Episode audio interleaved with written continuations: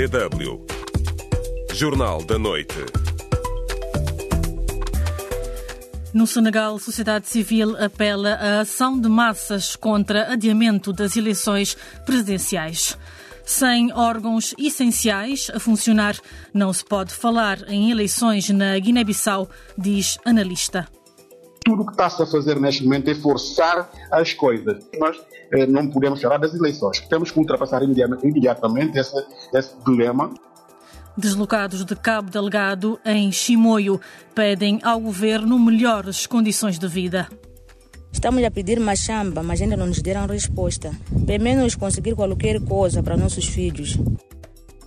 Olá, boa noite. Estes são os destaques deste jornal. Acompanha o Cláudia Marques. A sociedade civil senegalesa apela a uma ação de massas contra o adiamento das eleições presidenciais deste mês e delineou uma série de medidas, incluindo greves e uma grande manifestação. O presidente do Senegal, Macky Sall, está a ser pressionado a nível internacional e interno para restabelecer urgentemente o calendário das presidenciais, inicialmente previstas para 25 de fevereiro. Jariato Baldé com mais detalhes. A nação normalmente estável da África Ocidental mergulhou na sua pior agitação política em décadas depois do adiamento das eleições presidenciais para meados de dezembro. Uma plataforma da sociedade civil senegalesa apela a uma ação de massa contra o adiamento das eleições, incluindo uma greve geral e um protesto nas ruas. Babacar Guieia, constitucionalista e membro da plataforma Vamos Proteger a Nossa Eleição, diz que o povo não pode aceitar que os pilares fundamentais da democracia sejam violados. Estamos zangados porque estamos comprometidos com a República, estamos comprometidos com o Estado de Direito e a democracia. Não podemos aceitar que estes pilares fundamentais da nossa convivência sejam violados. É por isso que decidimos reagir com a maior veemência possível a esta afronta. A plataforma da sociedade civil exige o restabelecimento do calendário republicano. É um pedido também ecoado nos pronunciamentos de vários países e organizações internacionais. A Comissão da União Africana pede eleições o mais rápido possível, com transparência, e a Comunidade Econômica dos Estados da África Ocidental, CDAO, também instou o Senegal a cumprir o calendário eleitoral. Omar Alioturai, presidente da comissão da CDAO, diz que a crise política no Senegal, um dos países mais estáveis da comunidade, é um dos maiores desafios de sempre da organização, a acrescentar ao anúncio da saída do Mali, Níger e Burkina Faso como Estados-membros. Estes acontecimentos estão a colocar desafios que podem ameaçar a estabilidade nos nossos países. Se houver algum momento em que a CDAO teve de se manter unida, este é o momento. Esta é de facto a altura em que fomos mais desafiados. Esta quinta-feira, os ministros dos Negócios Estrangeiros do Bloco da África Ocidental reuniram-se em Abuja para conversações de emergência, com vista a encontrar uma resposta para o anúncio da retirada dos três países do bloco e para a crise política no Senegal. A oposição senegalesa reuniu-se contra o adiamento das eleições presidenciais, diz a candidata Anta Babacar. Nós, os 12 e 13 candidatos presidenciais da oposição, estou a citar, decidimos o seguinte: isto não tem a ver com um partido político. Decidimos retirar todas as cores dos nossos partidos, só há uma cor. É o Senegal. Agora temos um objetivo: é garantir que o presidente Macky Sall não tenha um terceiro mandato. Queremos eleições. A sociedade civil pede ao Conselho Constitucional e ao Supremo Tribunal que restabeleça imediatamente a ordem jurídica e constitucional. O presidente senegalês Macky Sall deu ordem ao seu governo para que adotasse medidas de apaziguamento depois do anúncio de uma ação de massa contra o adiamento das eleições. Macky Sall justifica o adiamento com um alegado caso de corrupção no Conselho Constitucional e com a validação da candidatura de uma política acusada de ter nacionalidade francesa. Jariet Balde, DW, A Voz da Alemanha. Na Guiné-Bissau, a falta de funcionamento da Assembleia Nacional Popular, do Supremo Tribunal de Justiça e da Comissão Nacional de Eleições está a preocupar a sociedade guineense. Juristas ouvidos pela DW África afirmam que não se pode admitir a realização das eleições legislativas ou presidenciais sem a resolução do dilema nesses órgãos do país. Mais detalhes a partir de Bissau com Yankuba Dançó. Desde que José Pedro Sambu renunciou ao cargo do presidente do Supremo Tribunal de Justiça da Guiné-Bissau em novembro passado e o presidente da República, Umaru Sissoko Embalo, dissolveu a Assembleia Nacional Popular, os dois órgãos de soberania nunca mais funcionaram normalmente.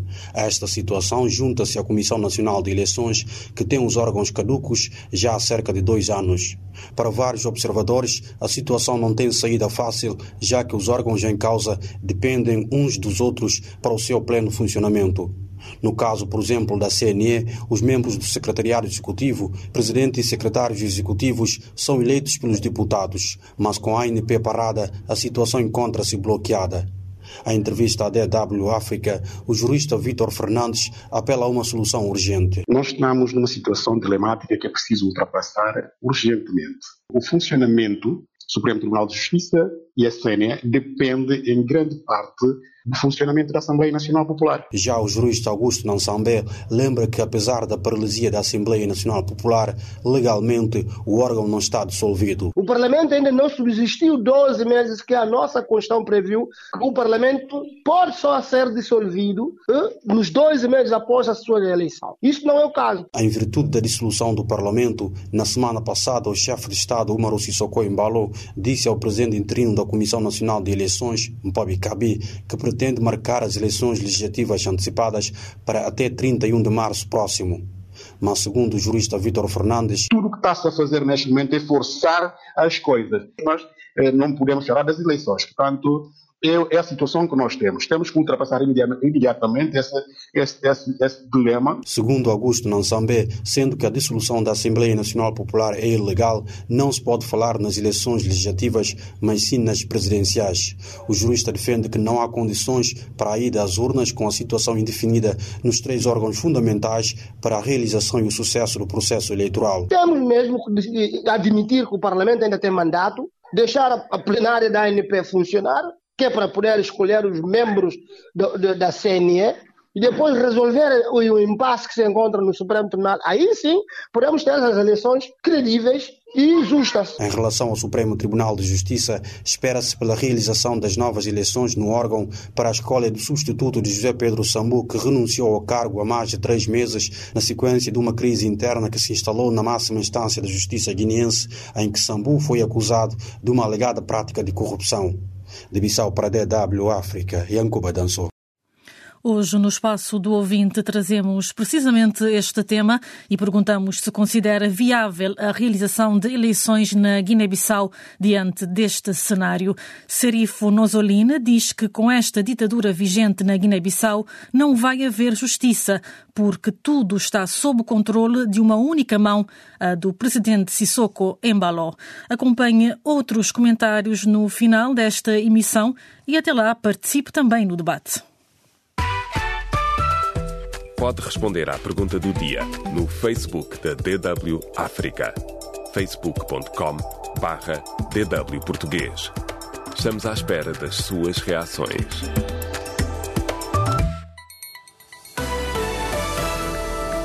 DW Notícias. Em Moçambique, a Assembleia da República criou um grupo parlamentar de trabalho para rever o pacote eleitoral. O grupo, criado pela Comissão Permanente, resulta da pressão exercida pelo maior partido da oposição, a Renamo, que se recusou a discutir o pacote eleitoral em apenas duas sessões plenárias no Parlamento. Em entrevista à DW, o porta-voz da bancada parlamentar da Renamo, Arnaldo Chalaua, salienta que só com vontade política haverá mudanças a tempo das próximas eleições gerais em outubro. O rolar dos dias e anos, mantém-se o fenômeno fraude vergonhoso. Os ilícitos eleitorais justificam-se cada vez mais.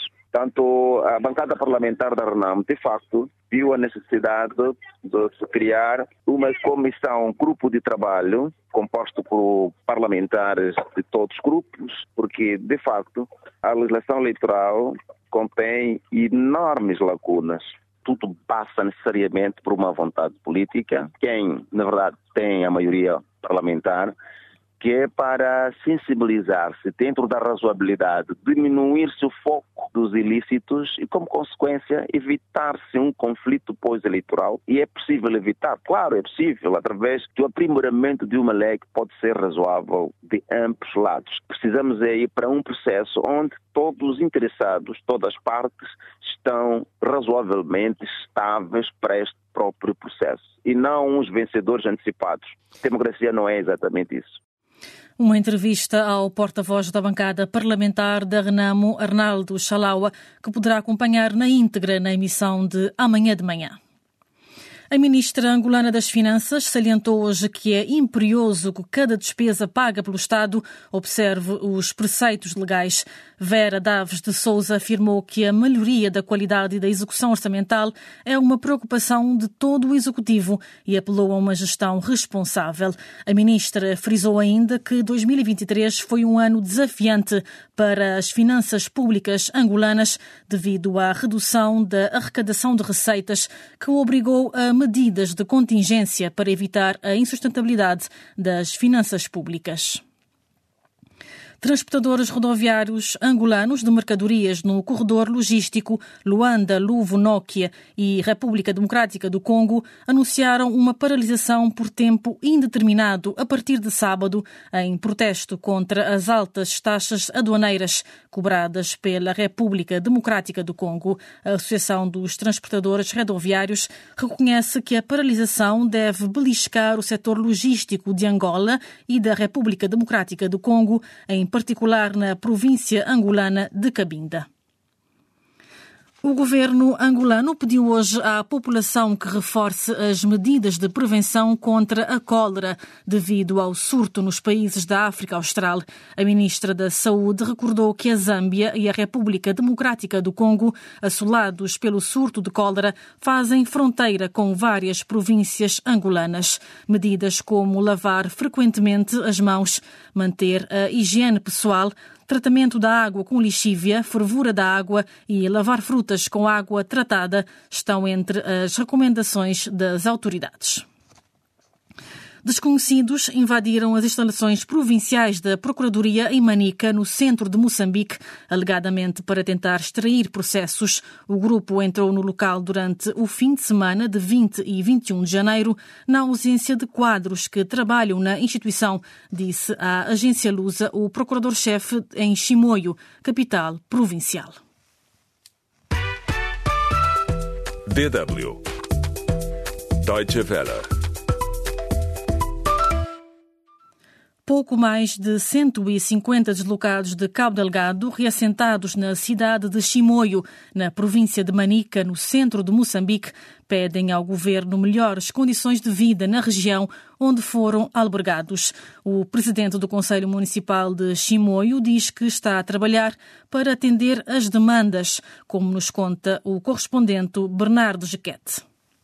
Mais de 150 deslocados de Cabo Delgado encontraram refúgio no bairro Citanha, na cidade de Chimoio, província de Manica. São pessoas que fugiram das suas zonas de origem, temendo ameaças e ataques terroristas. Longe de casa, os deslocados também encontraram dificuldades para sobreviver e agora apelam às autoridades locais de Maneca. Isabel Januário, uma das várias deslocadas reassentadas em Chimoio, diz que a energia faz falta na região. Com a corrente elétrica, os deslocados podem desenhar planos de negócio, bem como obter eletrodomésticos, nomeadamente congeladores, televisores, aparelhos de som e outros. Está a dar falta muito mesmo. Crianças estão a chorar, poder assistir novela, bonecos, jornal. É muito bom assistir jornal porque podemos acompanhar coisas que está acontecendo em Cabo Delegado, lá onde nós saímos.